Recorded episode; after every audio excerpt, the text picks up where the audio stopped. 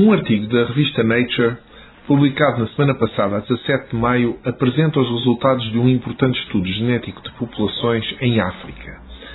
Esse estudo coloca a origem comum dos atuais africanos e das populações europeias entre 120 e 135 mil anos antes do presente. O estudo explica que as populações dos chamados humanos modernos quer dizer, com características semelhantes às populações atuais, existem há cerca de 300 mil anos, mas que se foram combinando entre si, reproduzindo novas variedades, até que se formou um tronco comum, há cerca de 130 mil anos, que, porém, é mais um emaranhado de raízes do que um tronco de árvore. Já sabíamos que havia várias populações modernas, mas agora percebemos que elas são variações que se cruzaram e que o passado humano não é como um tronco de que vão saindo ramos que se separam, mas como uma espécie de espaguete em que se recombinam sucessivamente. E isto é interessante para nós no Médio Tejo por duas razões. A primeira é que o Médio Tejo tem os mais antigos vestígios da ocupação humana em Portugal, que remontam a cerca de meio milhão de anos ou mesmo mais. Estamos no extremo da Europa e o que se for descobrindo sobre isso tem enorme importância científica mundial.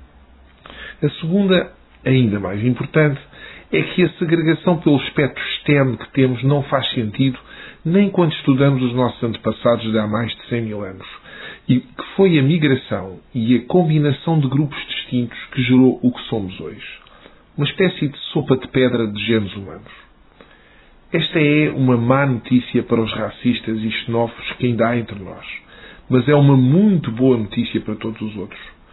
É que somos uma só espécie que caminha de forma convergente e que se reforça na diversidade, entre outros, através do processo das migrações. É que, apesar das diferenças, somos essencialmente como os outros. E essa comunhão e monotonia são a chave do nosso sucesso quando sabemos ser solidários. E são também a chave da nossa destruição quando o esquecemos. Por isso, convido-vos hoje a visitarem os museus que nos falam desses períodos na região, em Torres Novas, em Abrantes ou em Mação.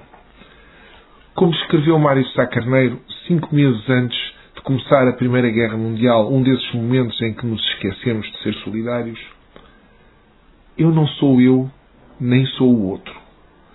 Sou qualquer coisa de intermédio. Pilar da ponte de tédio que vai de mim para o outro. Bom dia.